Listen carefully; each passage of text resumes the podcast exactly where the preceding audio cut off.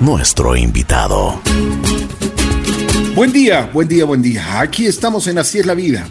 Hoy tengo el gusto de presentarles a María Gabriela Rivadeneira. Es fundadora y directora de la Fundación Fuera Rosa de Ecuador. Es una fundación sin fines de lucro y es terapeuta emocional. Vamos a conversar con ella porque eh, que nos cuente un poquito de su vida.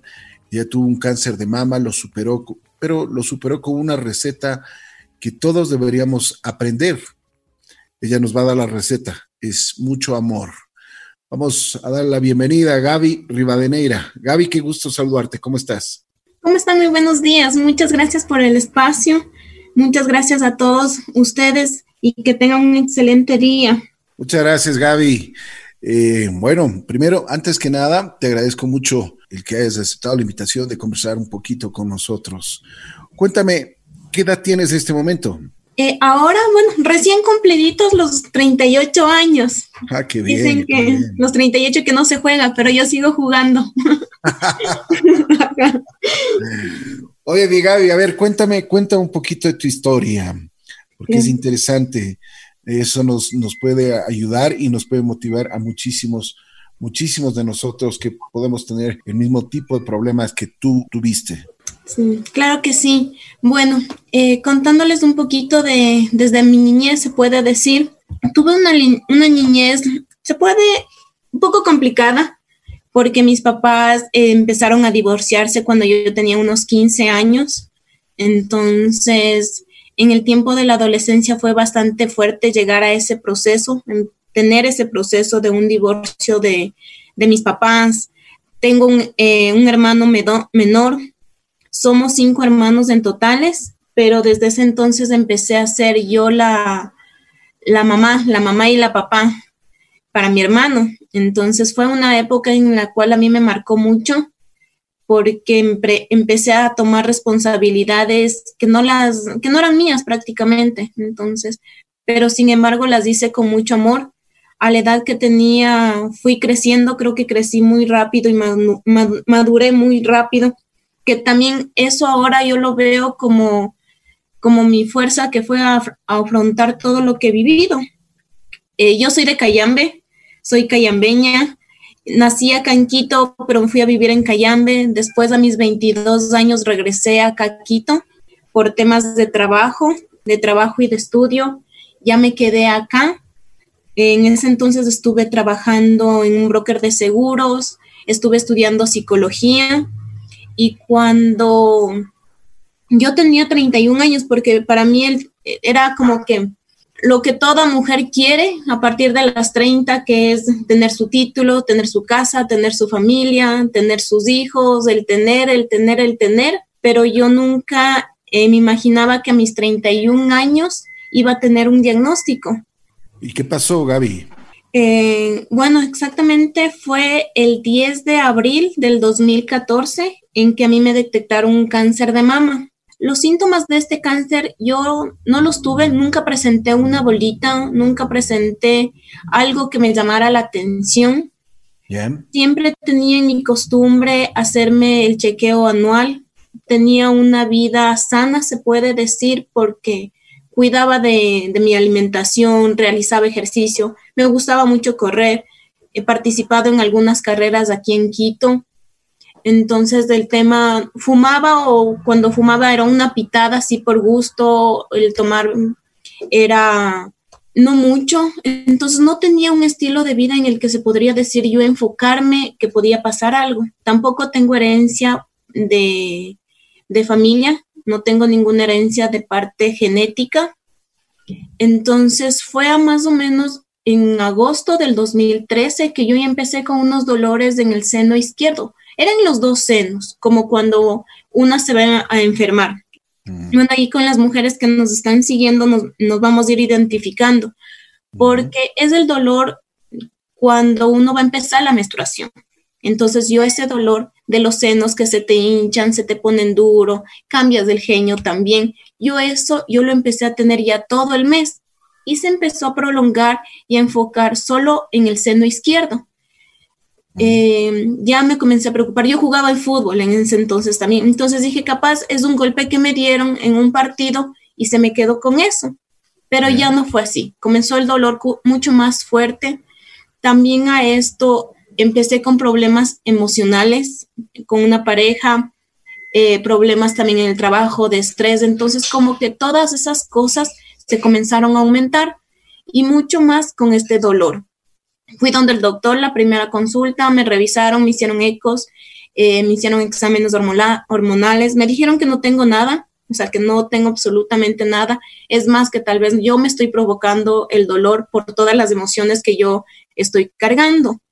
Pasó eso en agosto, noviembre, hasta febrero del año 2014 me hicieron una nueva punción. En esta punción sale que es una tumoración benigna.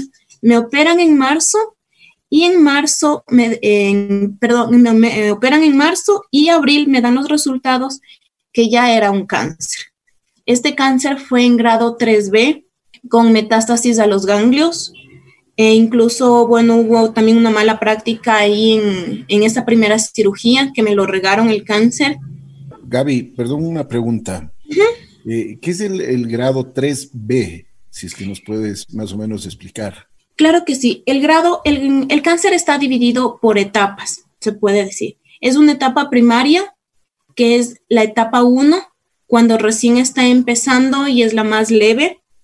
Y de ahí va subiendo las escalas, que es la 2, igual eh, tiene grado 3A, B y C, que son las C, B, C serían las más fuertes. Conjuntamente con la etapa, llegamos hasta etapa 4. 4 es metástasis. Entonces yo estuve a un punto, se puede decir en grado 3B, casi ya metástasis. Entonces eso es lo que se diferencia. Tal vez me entendí bien para explicar. Sí, sí, totalmente, totalmente, Gaby. Entonces, te agradezco, te agradezco, la explicación, muy bien.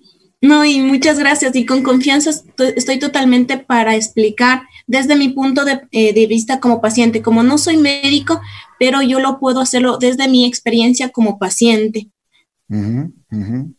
Claro que sí. A ver, ¿y, qué, qué, es lo que sucedió?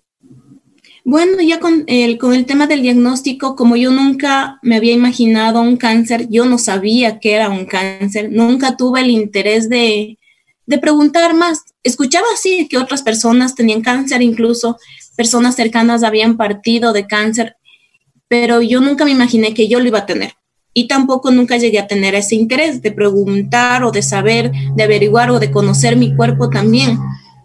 Entonces ahí es cuando empezó todo, todo este vueltón, se puede decir, de mi vida, porque cambié en un minuto todo, eh, con decirles en que el mismo jueves que yo recibí este diagnóstico, a las nueve de la mañana yo recibí mi ascenso, porque el ascenso que tanto lo esperaba en el trabajo, se puede decir. Había pasado los tres meses de prueba, me dieron eh, la confirmación con felicitaciones en que logré estar ya en ese puesto. Y a las 12 del día recibo esta otra felicitación, se puede decir. Ahora yo lo veo así, en que me dan la, la noticia del diagnóstico. Entonces fue un día muy marcado para mí en el tema de que recibí lo que tanto anhelaba en la parte profesional, pero lo que nunca esperaba y me cambió totalmente la vida. Ahí empecé mi tratamiento.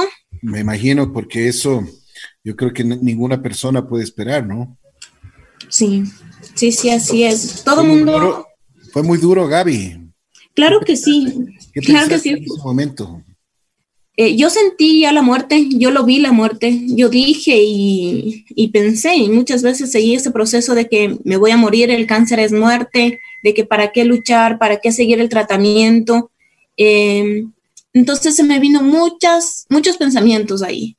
Fue muy fuerte, pero al mismo tiempo sentí la fortaleza de que hay algo más, algo más se puede hacer.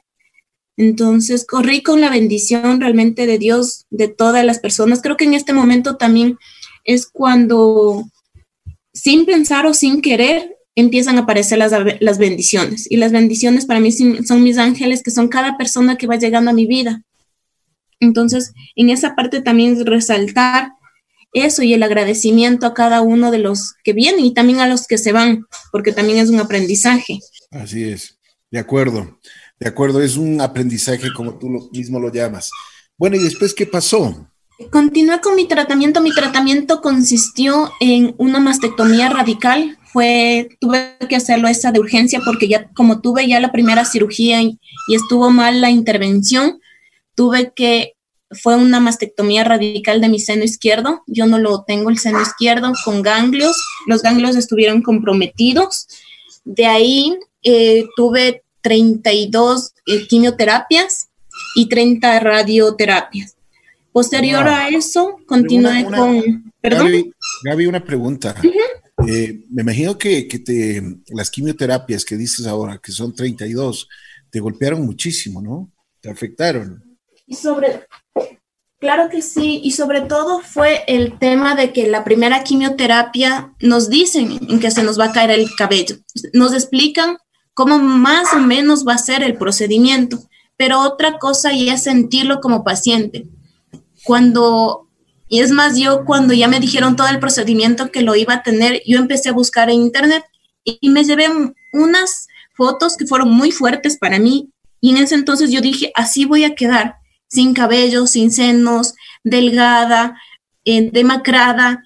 Yo comencé a llevarme esa parte, pero también empecé, cuando ya topé fondo, y fue en la parte cuando se me cayó el cabello, porque muchos nos dicen, sí, se te cae el cabello, pero no nos dicen cómo se nos va a caer. Entonces, la parte esa de cómo se, se, empieza a caer nuestro cabello es muy fuerte, es muy dolorosa porque empieza por mechones, eh, tú te tocas y cae con decirle en que yo quedé al final de los tres chiflados, el que tiene la, eh, la corona todo blanco, sin cabello, no recuerdo el nombre. Así es. Larry. Creo que sí. Yo, yo me reía por esa parte porque yo quedé así. Yo quedé todo un hueco después de, de que poco a poco se me fue cayendo el cabello. Entonces, la mejor recomendación a una mujer que ahora está pasando este proceso y va a entrar el tema de perder su cabello, es preferible raparse. Y con eso también conserva su propio cabello para poder hacerse una peluca, no esperar en que se empiece a caer el cabello. Para mí la mejor recomendación es no, no pasar por ese proceso, sino de una vez raparse el cabello por completo, porque al fin y al cabo nos vamos a rapar al final. Eh, con la pérdida del cabello nosotros perdemos absolutamente todo el cabello de todo el cuerpo, se nos cae, nos quedamos como un bebé, tal cual es un bebé en el cuerpo. De ahí continué con el tema de la radiación. El tema de la, radiación también me afectó porque es una es directo, directo a la zona. Entonces, como es enfocada, me quemó la piel, se me hicieron unas llagas, ahora tengo las secuelas de que tengo la, garganta seca, no produzco mucha saliva, entonces van quedando esos efectos, pero son controlables y son manejables también. Gaby, en, este sentido, como tú dices, que son controlables, pero me imagino que tienes dolor. Eh, en ese momento, cuando yo recibía las quimioterapias, tenía altos y bajos cada cuerpo también manejamos de distinta forma. En mi caso, las quimioterapias me echaban a la cama, por ejemplo, unos tres días, tenía náuseas, empezaba con vómito, dolor de cabeza, el dolor de cabeza fueron muy fuertes, pero al mismo tiempo en ese entonces yo estuve en un voluntariado. Es, fue lo que a mí me ayudó a levantarme. Mm, eh, yo llegaba de la quimioterapia, descansaba los dos primeros días, recuerdo, porque tenía reposo de cinco. Los dos primeros días descansaba y el resto de días me levantaba a hacer voluntariado. Me levantaba porque no quería quedarme en la cama. Entonces, eso fue para mí algo en que me ayudó. Me ayudó a levantarme y me ayudó a no quedarme en cama. Es bueno descansar, el cuerpo te pide y cuando el cuerpo te pide descansar está muy bien, pero no hacerle los cinco días. Entonces, eso es exigirte y, también a tu cuerpo decirle, vamos un poco más, pero también respetar y honrar mucho el tema del descanso. ¿Descansabas mucho, Gaby? Eh, descansaba lo que tenía que descansar mi cuerpo, que eran el tratar de dormir bien, alimentarme bien, eh, pero cuando tenía que levantarme y cuando digo el tenía, era para ayudar a alguien más, era para moverme, para hacer algún, algún evento, incluso simplemente nos íbamos de viaje, recuerdo en ese entonces era un grupo de guerreros, salíamos de viaje, era el encontrarnos o el de llamar a alguien, ponerme a conversar. En esa parte a mí me ayudó mucho. Entonces, descansaba mi cuerpo, sí, cuando necesitaba descansar me quedaba dormida. El sueño también se nos va. Entonces, la forma de descansar para mí era recostarme o a veces ver una película o me daban antojos, porque el quimio, la quimioterapia, los efectos de la quimioterapia, muchos relacionan cuando uno está embarazada. Yo nunca he estado embarazada, entonces no sé eh, cómo, cómo son eso, pero sí puedo decir que los efectos de la quimioterapia, como me han dicho, se relaciona mucho a esos efectos. Ah, claro que sí. Bueno, después me imagino que suspendiste todas tus actividades que las venías realizando.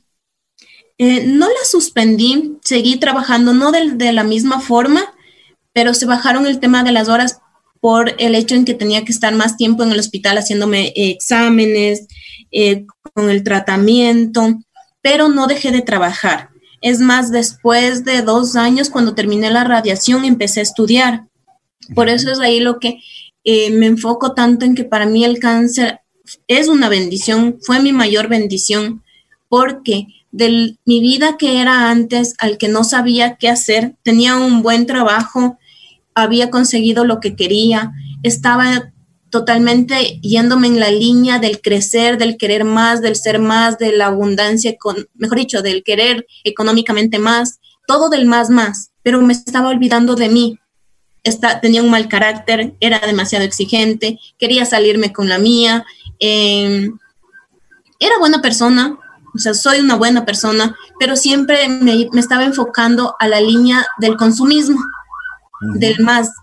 Entonces, yo creo que cuando me llegó el diagnóstico fue ese sacudón para volverme yo a encontrar, para volverme a reencontrar conmigo misma. Oye, de las pocas personas en el mundo que creo que pueden decir que para el cáncer para ti fue una bendición. Pero bueno, te, en, el buen sentido de la palabra, te, te, cambió muchísimo y te cambió para mejor. Esto del cáncer, ¿cómo, ¿cómo fuiste superando? Porque después de haber hecho 32 quimioterapias, es, bastante fuerte, ¿no? Sí, sí, sí. Incluso en las últimas quimioterapias, recuerdo que mis defectos fueron en que me ponía los ojos como unos ojos panda, se me moreteaban totalmente, entonces se me hinchaban. Entonces, esa fue la otra reacción que empecé a tener. Ya se me notaba físicamente también pero descansaba, recuerdo, descansaba los dos días, eh, me ponía el hielo, empecé a conocerme qué necesitaba mi cuerpo, qué es lo que me pedía, incluso en el tema de la alimentación también. Había momentos en que después de la quimioterapia eh, me moría de ganas por disfrutar de un caldo de patas, por ejemplo. Era lo que más disfrutaba, o de una pizza, pero era ver la cantidad. Y después comía dos cucharadas y ya me quitaba la gana, incluso hasta veces vomitaba. Pero me di cuenta, en ese momento sí, renegaba, decía, incluso me hablaban, ay, ¿por qué no comes? ¿En qué tienes que alimentarme? Sí, me renegaba. Pero ahora comprendí que era lo que mi cuerpo necesitaba en esas porciones. A veces simplemente, y no es por capricho, sino que también nuestro cuerpo y nosotros cambiamos emocionalmente nuestras hormonas por el hecho de que mi diagnóstico es hormonal, a mí me estaban totalmente bloqueando la parte hormonal. Entonces, y los estrógenos, porque mi diagnóstico es totalmente de estrógenos. Entonces, esa parte a mí me la estaban bloqueando. Entonces, no, no sabía yo cómo eh, sacar, cómo poder canalizar lo que mi cuerpo ya no estaba teniendo. Entonces, ahí es el cambio que uno tiene. Yo entré en depresión, muchas veces me decían, y sí llegué a pensar que estaba loca, porque cambié totalmente mi, mi parte emocional, porque no sabía cómo hacer, porque una paciente en tratamiento llega, yo llegué a sentir tanta adrenalina que no sabía cómo desenfocar eso, cómo canalizar, cómo, incluso no sabía ni qué es lo que me estaba pasando. Pero hay momentos, no sé si a ustedes les ha pasado, en que cuando hacen demasiado ejercicio se sienten súper cansados y después tienen un bajón que quieren simplemente sentarse. Esa, ese estado a mí me pasaba muy seguido. Tenía altos y bajos en todo el día. Entonces, fue un proceso fuerte. Ahora ya entendiendo, eh, investigando también, apoyándome en otras mujeres, conversando, es en lo que he llegado a conocerme mi cuerpo. Por eso es muy importante el tema de conocer, aprende más, incluso si no tienes cáncer también, pero tienes en tu círculo alguien que puede tener. Entonces, ayudarle también. Así es, así es. De acuerdo. Una pregunta, eh, Gaby. Después de esta, eh, ya eh, poco a poco me imagino que te fuiste recuperando, pudiste volver a, tu vida, digamos, a tu vida normal. Sí, ya más o menos a partir de las radios empecé ya con mis activaciones, puede ser más tiempo en el trabajo, ya las horas en el, en el hospital fueron bajando, seguía yendo, sí, con los controles, según cómo se iban dando los resultados de los exámenes, ya la vida comenzó a, tomar otro poquito su ritmo. También en los efectos secundarios que deja también el diagnóstico son fuertes, pero son controlables, como digo, es manejable. Empecé a estudiar, estoy estudiando desarrollo emocional, incluso en ese tiempo dije, bueno, no tengo ya más nada que perder. Si me voy a morir, bueno, o sea, por lo menos estoy haciendo algo que me gusta. Empecé a hacer, a cumplir mis sueños, empecé a viajar, he representado al, al país en algunos lugares como en México, Estados Unidos, Guadalajara, Colombia, como paciente oncológica. Igual he hecho el tema del destape. Yo no tengo ahora mis dos senos. El mostrar a una mujer que no es necesario la parte física. Es muy importante, sí, porque somos mujeres, es una parte de nosotros, pero mostrar esa parte de que somos bellas, con o sin senos, gordas o flaquitas, somos bellos, pero lo importante es en el que nos encontremos. Y eso es lo que a mí representó el tema del destape que se lo hizo en Bolivia. Fue un momento muy fuerte eh, personalmente y emocional porque eh, mi pareja en ese entonces que teníamos decidió ir, eh, retirarse, se puede decir, estaba con otra, con otra relación entonces para mí esa parte significó mucho y fue el mensaje de sacar, de sacar, ok, me desprendo, no tengo mis dos senos, pero me tengo a mí, que es lo más importante. Mm. ¿Tú has considerado algún momento eh, volverte a, poner los dos senos? Lo hice, lo intenté en dos ocasiones, tuve la bendición y la suerte de tener este apoyo. En la primera ocasión no me aceptó mi lado izquierdo, se me hice por medio de dos, hay dos técnicas para hacer. La técnica de la reconstrucción por medios de los tejidos, que es con expansión, y la otra con colgajos. Yo lo intenté de las dos formas. Con el tema de la expansión, mi piel se reventó por el tema de la, radiación, porque se vuelve una tela de, de cartón, la llama, porque perdemos colágeno y elasticidad. En el proceso de la por medio de los colgajos me dio una infección. Entonces mi cuerpo dijo, no, no acepto eso. Y este, la última operación justo fue el, en el tiempo de pandemia, en febrero, y para poder retirarme los expansores fue el primer día que empezamos la pandemia. Entonces yo empecé la, la pandemia en el hospital, pasé allá como un mes más o menos porque tuve bastantes complicaciones. Entonces soy también partícipe de esto, de que se hagan las reconstrucciones siempre y cuando ustedes se sientan bien. Cada uno es dueño de su cuerpo y dueño de decidir. Una cosa, Gaby, ¿te, ¿esto te ha afectado psicológicamente a ti? Totalmente el tratamiento. Y no solo el tema del tratamiento, hay muchas veces la parte de la depresión no la hablamos. Yo antes del, tratamiento, sí, tenía episodios de depresión por el tema de pérdidas, tanto de mamá, de papá, pérdidas de muchas situaciones y creo, considero y para mí el tema primordial fue para mi diagnóstico también el tema emocional, porque tuve muchas eh, altas y bajas en que no las supe tratar en su momento, ni siquiera ya de adulta se puede decir, entonces, todos esos factores para mí sí se fueron acumulando cuando ya desenfocó en un diagnóstico. Y este diagnóstico fue a gritar, simplemente decir, oye, aquí estoy y, o sea, necesito también que me pongas atención. Oye, Gaby, ¿y cuándo, se, cuándo nació la idea de, hacer la Fundación Fuerza Rosa aquí en Ecuador? Em, como bueno, como le había comentado, yo de raíz del, diagnóstico empecé a hacer el tema de voluntariado. Igual, antes del diagnóstico, yo siempre quise, tuve esa necesidad de ayudar. Siempre he sido eh, colaboradora, me ha gustado siempre armar cosas, estar en, apoyando. Siempre tuve esa parte del quise, quise, quise, quise ser parte de, quise ayudar, quise, lo hice, pero no de una forma ya responsable. Ya con el tema del diagnóstico, cuando empecé a vivir con todos los procesos que yo empecé a sentir, igual también con todas las falencias que tuve, porque si yo hubiese sabido esto del cabello, que es preferible cortarme, hubiese sido un alivio. Tal vez no voy a quitar el dolor, pero sí voy a aliviar en algo. Eh, con el tema también de la alimentación, de cómo alimentarte en las quimioterapias, antes, después, todos esos procesos, yo empecé a darme cuenta en que no hay, e incluso a ir quitando la parte del miedo a la muerte en que el cáncer no es muerte. Para mí el cáncer me transformó la vida. Fue un proceso muy doloroso, lo ha sido, lo sigue siendo, pero no por eso me detengo. Y esto para mí el cáncer fue mi trampolín para seguir viviendo y cumplir mis sueños. El cáncer me dio conocer muchos países, conocer mucha gente, eh, conocer y sentirme bendecida sobre todo, aprender a agradecer lo que tengo y a conocer mucha gente hermosa.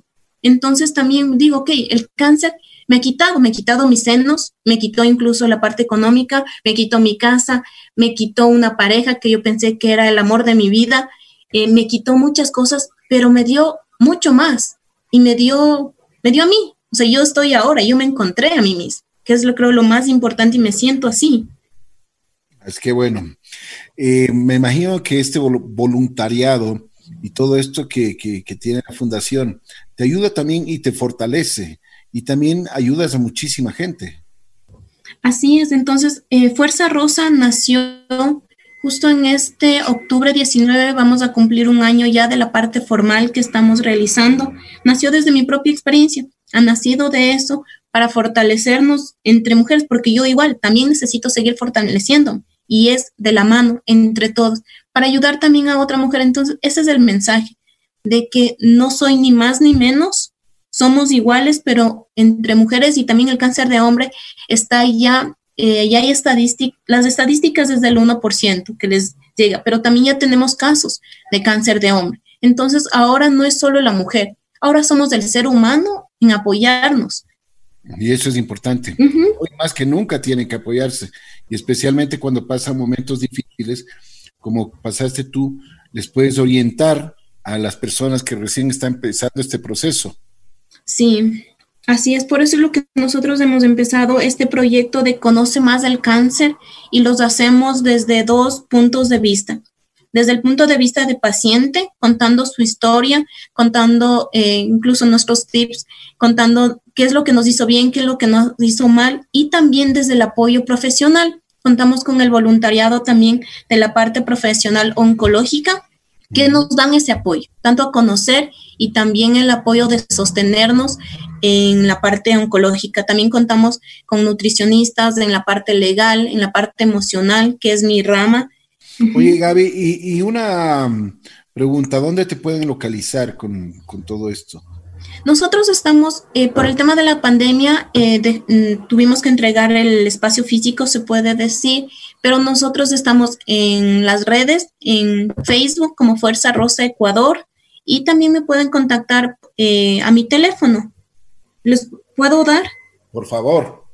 mi número celular es el 098-413-7523. ¿Puedes repetir, por favor? 098 413 7523. Y ahora por el tema del, de, de, octubre estamos lanzando también unas campañas. ¿Ya? La campaña, como a mí me pasó, como a muchas mujeres también les pasó, tenemos un alto, hemos realizado, realizamos nosotros los conversatorios internos. En estos se llegó a una gran conclusión y a un gran porcentaje de que sus parejas las abandonan. Entonces ahora estamos llegando a esa campaña del no al abandono, de que el amor es una decisión que la tomamos todos los días y es mutuamente, la decisión es de la pareja.